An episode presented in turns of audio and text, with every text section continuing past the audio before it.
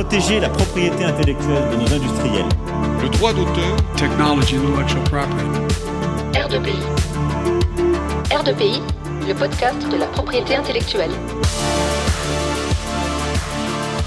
Chers auditeurs, chères auditrices, bienvenue sur R2PI, votre podcast de propriété intellectuelle.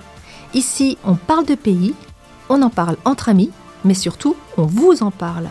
Bonne écoute Dear listeners, welcome to this special AIPPI Congress episode. We're Julie and Chloe, and we're delighted to welcome Lorenza Ferrari Hofer, Judith Willert, Nazli Korkut for this episode to explain how AIPPI works on an international level. First of all, can you introduce yourself? Maybe Lorenza first? Thank you, and hello to the listener. Uh, my name is Lorenza Ferrari Hofer. I'm currently the vice president of AIPPI. This is the organization for the protection of intellectual property worldwide. This is an international organization. And I am an IP lawyer uh, working in the practices more than 20 years. Before in the public domain and now in the private practice. Fine. Judith? My name is Judith Willert. I'm the executive director of AIPPI, started in the organization 2021. I'm coming with a commercial background. I worked for brands like Coca Cola and Adidas, and then afterwards moved into the NGO field. Thank you. Nazli? First, I want to thank CEIPI, uh, part of the University of Strasbourg, for giving us this opportunity.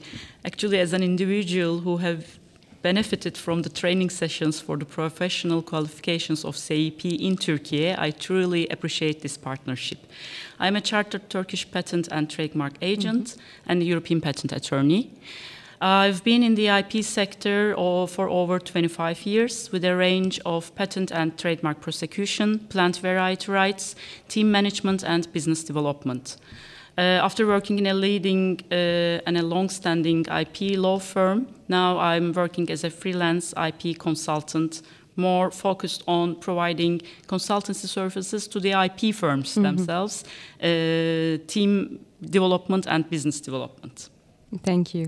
Uh, can you explain your role and your mission within the association, Lorenza? Yes. As I said before, I'm the first vice president, the vice president. That means I belong to the procedural team. Mm -hmm and we are three president and we really have the same function the same role we work as a team together and we are part of a bureau an enlarged group of persons all with the same purpose leading the association mm -hmm. the role of the presidential team is mainly related to the representation of the organization among the, the members, but also uh, vis-a-vis the, the, the, the, the other organizations mm-hmm. and the partners. Mm-hmm. Thank you. Nazli? Uh, yes, I've been on the board of the AIPPI International uh, Association. Uh, we call it Bureau for the uh, last six years. And my current position right now for two years is acting as First Deputy Secretary General. Uh, the names of the positions and the missions may vary in each organization. Mm -hmm. In AIPPI, actually, if I go a bit deep, uh, the Bureau comprises three complementary teams the presidency team, mm -hmm. Lorenza is in, the reporter general team, and the secretary general team. Of course, uh, General Secretariat located in Zurich is here for, to support us. I'm in the Secretary General team, uh, which is primarily responsible for the overall administration of the association, the General Secretariat in Zurich, organization of annual congresses, events, activities where we can get our members together mm -hmm. uh, for networking and to discuss the law harmonization and IP matters. SGT's Secretary General team, we always talk, I mean, say in acronyms, but it's also in charge of the several statutory committees to supervise, guide, to work with, like the Membership Committee, Communications Committee, Venue Selection Committee. And we are also the liaisons to the Bureau Advisory Committees. For now, we have three Young AIPPI Committee, In House Counsels Committee, and uh, our very recently established D&I, oh. Diversity and Inclusion Committee.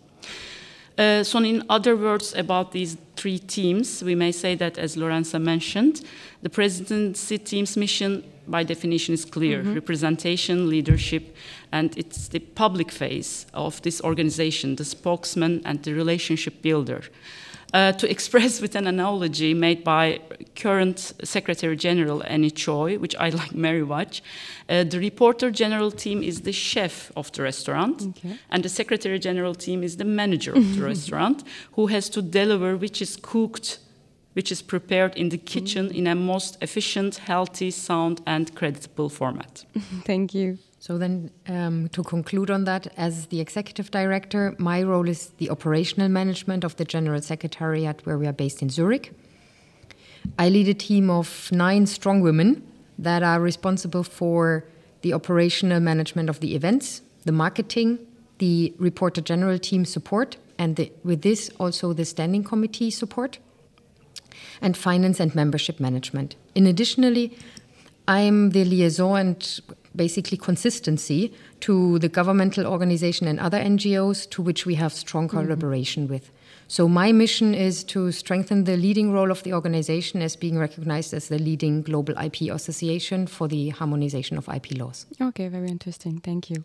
Uh, let's dive into the history of uh, AIPPI. Uh, when and how was the association created? Thank you for this question. Uh, indeed, it's a very interesting story. Um, we are a very old organization. Um, one cannot believe, but we were found 126 years ago. We uh, could have uh, really our jubileum last year, 125 years. So, intellectual property is a topic among uh, lawyers, among uh, patent lawyers, among trademarks lawyers since a long time. Mm-hmm. And it was created as a private organization, a private non-profit organization for the protection of intellectual property, but also for improving the knowledge or the, the, the understanding of intellectual property mm-hmm. as a major tool in our in, par, in a part of our economy. Okay, thank you. And who are the members of I- AIPPI? Actually, any individual who is interested in the intellectual property protection on a national or international level can be a member of AIPPI. Okay. So, among our members, we see not only IP practitioners, I mean, the specialized lawyers, IP specialized lawyers, patent attorneys, patent and trademark agents, but also academicians, mm-hmm. judges, employees of the IP offices, scientists, engineers, and those who work in the corporations, I mean, in house counsels.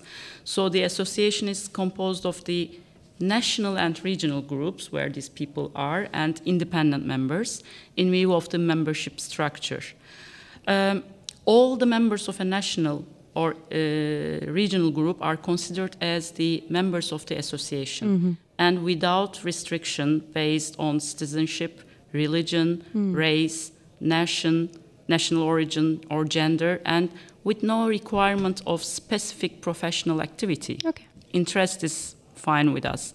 And now, just uh, as a statistics, the, as of today, the membership figure is uh, around 8,250. Oh, great. Very large public.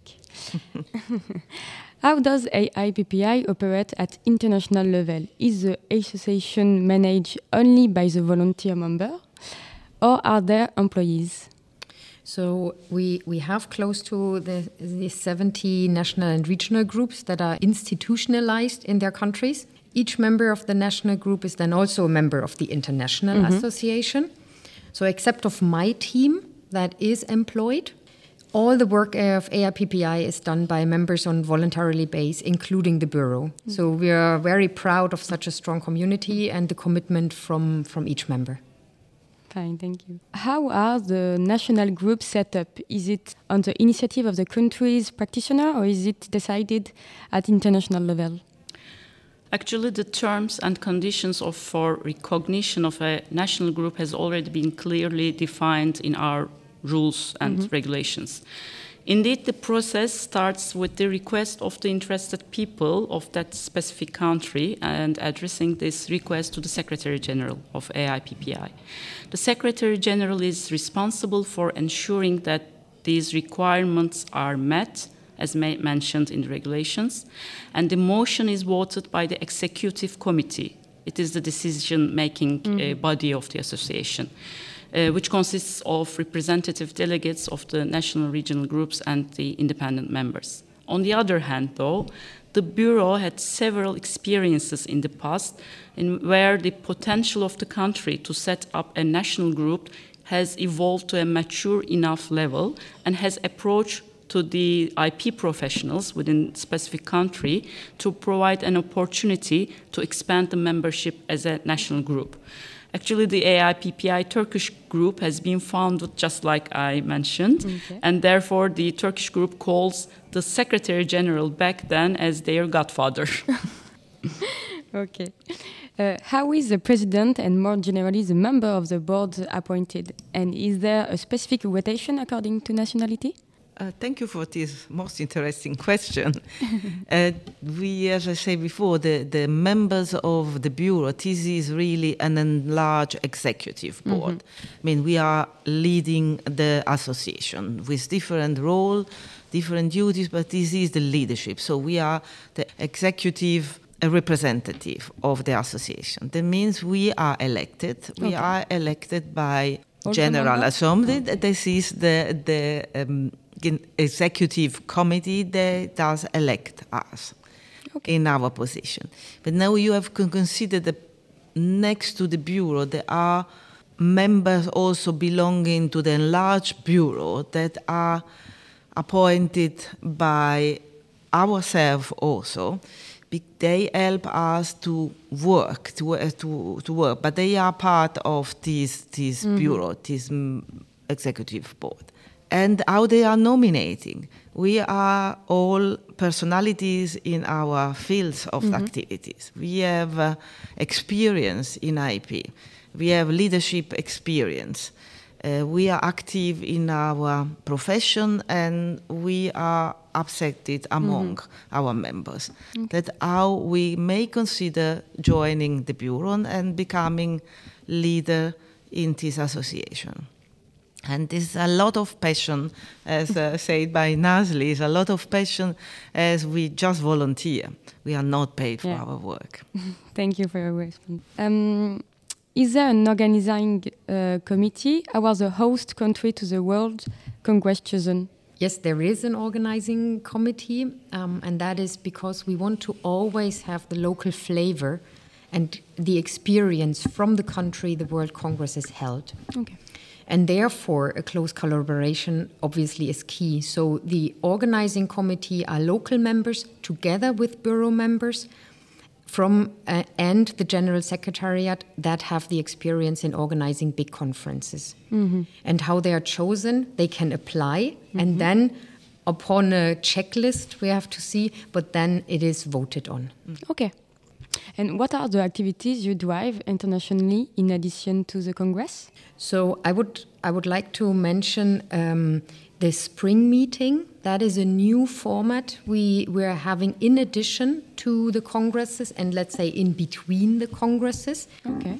Um, and webinars on specific topics like GRTK um, and Scan the Globe. I come to that in a moment. We also give technical support from the General Secretariat on local webinars um, or online General Assemblies they would have. And the why I would like to call out specifically on the Scan the Globe is that with this webinar format, we want to give a voice to lesser known and represented jurisdictions. So to give they give an overview of the IP landscape to participants and raise awareness and the profile of okay. certain mm. jurisdictions. Mm. So this is a great opportunity to truly demonstrate that AIPPI is a global leading IP association. Okay, thank you. Uh, having heard uh, your views on AIPPI General Organization, let's now focus on its influence and relation at international levels. What is your relationship with WIPO? I would say we have a great collaboration with WIPO. So since last year, we have re-established the yearly bilateral meetings with WIPO, with senior personnel from WIPO and the AIPPI Bureau.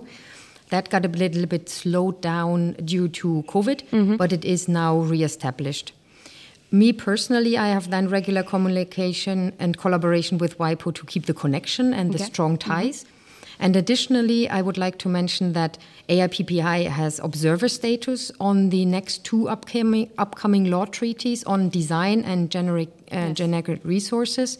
So WIPO appreciates our neutral position and input into these law treaties. And to give you an example, so beginning of October, we contributed to the preparatory meetings of the mm. upcoming diplomatic conference of design law that will then take um, place in Q4 mm. 2024. And the same will happen then for genetic resources and traditional knowledge. Mm, very interesting, thank you.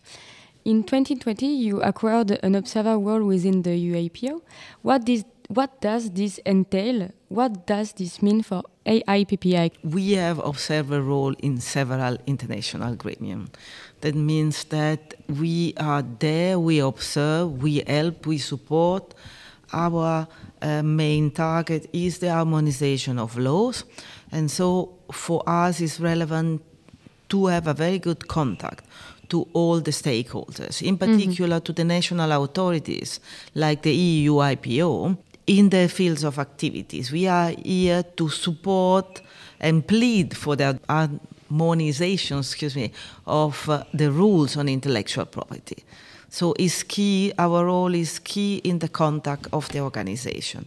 And we are always here also to support the harmonization, the collaboration among these organizations. And for this reason is very important and we for us is also personal uh, engagement mm-hmm. to this organization that we have, not only the European organization, but worldwide, as we heard of WIPO and other international organizations, mm-hmm. but also of the national um, IP mm-hmm. um, organizations and uh, authorities. Okay.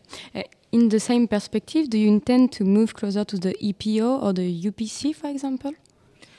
We stay close to the EPO and to the UPC, they are also authorities dealing in different fields of IP, and we have a close relationship to them. Just to mention, we have since a couple of years also mock trials mm. on UPC legislature, juris, okay. jurisdiction better, and uh, we con will continue to do that. Our purpose is not to learn uh, the lawyers how to behave in court. Our purpose is to promote the possible harmonization of legislation on patent, for example. You are addressing EPO and UPC. Still, patent is a national patent-related uh, registration is a national legislation. Mm -hmm. So it is important that we cross the border, that we try to get um, a cross-border understanding of the extent of patent and the rights and the duties of the patent owner and of the third parties. Mm -hmm. We know that AIPPI played an important role in the Paris, Paris Convention. Uh, what role does AIPPI play in harmonizing IP legislation around the world? Okay, to follow up what just Lorenza said, indeed, in its long history, AIPPI has adopted more than 700 resolutions, published or submitted many position papers, reports to the international governmental organizations. A resolution uh, of AIPPI is a position, actually, of the association in a specific substantive IP matter as approved by vote in favor of its adoption passed by a simple majority of the executive committee, again, the decision making body of AIPPI. So people who have an interest may visit our website uh, in the library. All these resolutions are uh, available uh, for review. Uh, as AIPPI is a permanent accredited observer of at WIPO, uh, I will take the same example because it's really very good uh, developments for AIPPI and for WIPO as well about the new design law treaty. Of course, AIPPI has prepared a position paper on the draft tre treaty indicating where improvements could be made to achieve a higher degree of harmonization or to propose more effective rules. Of course, preparing such a position paper is not possible just over a day. Uh, it's, it's possible through the accumulated knowledge coming from the resolutions which have been adopted by the AIPPI and for this uh, design law treaty, it's going back to 1960s. To name some within the last few years, partial designs, requirements of protection of designs, industrial designs, and the role of prior art. You see how deep uh, the members go down, I mean, to uh, adopt a resolution about this. And uh, since the diplomatic conference will take place in next year, uh, all these preparations will help uh, the authorities to look at. Mm, Thank you very much. So, to, to conclude this uh, emission, uh, what are your objectives for the coming years rest of your mandate? Maybe we can first. Yes, I'm happy to start with that. Uh, from the presidential team, I think uh, our one of our main target is to um, consolidate our leadership, our leadership within the international world of IP. This is very broad. We would like to cross the national borders. We would like to make all aware how the important is the pro- not only the protection, but the development of IP as one of the important pillar of our economy. IPs are for all the development, developing and also um, other countries that perhaps do not have the same the same rule of application, for example, of patent or design to the same extent, how that could enhance their own role or their own assets. When we think about the, the upcoming works in the WIPO about the protection of uh, traditional knowledge, then you may become aware this is a running um, target for us that also the traditional knowledge is an important asset, need, and um, is capable of being protected. And that should play an- a role at international level. Mm, I understand. Thank you. Nazli?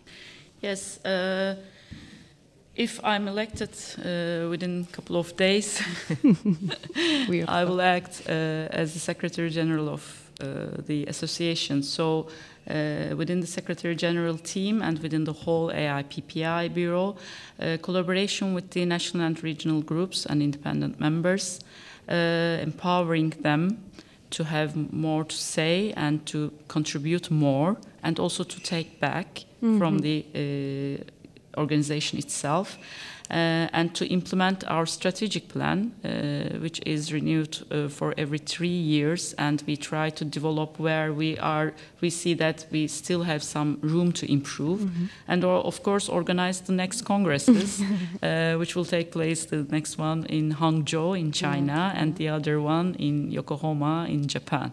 Mm, Nice. And Judith? So then, to conclude on the operational level, um, until the rest of the year, I would say we're in preparation then for the spring meeting that is happening end of February in Madrid, Oh. um, and then obviously then con- starting immediately with um, the preparation for the Congress in Hangzhou. Additionally, we, as I mentioned, we have the bilateral meetings, and we have bilateral meeting with EPO and WIPO towards end of November. Okay, a lot of work for all of, all of you. Sorry. Thank you all for giving us your precious time during this Congress and uh, maybe see you soon. Thank you very Thank much. you very much. Thank you. Merci d'avoir écouté R2PI, un podcast proposé par le CEPI. Retrouvez notre actualité sur le site du podcast et sur nos comptes Twitter, Instagram et LinkedIn. Les liens sont en description de l'épisode. Vous pouvez également nous écrire par email à l'adresse r2pi.contact@gmail.com. À la semaine prochaine.